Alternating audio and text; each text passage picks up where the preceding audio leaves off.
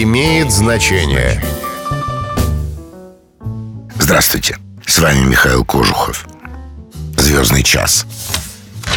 У выражения «звездный час» есть вполне конкретный автор, австрийский писатель Стефан Цвейк, который использовал фразу в предисловии к сборнику новелл «Звездные часы человечества».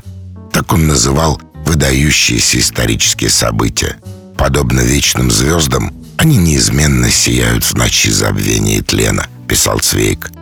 Позже под звездным часом стали подразумевать вершину, расцвет, апогей какого-нибудь процесса или события. С вами был Михаил Кожухов. До встречи. Имеет значение.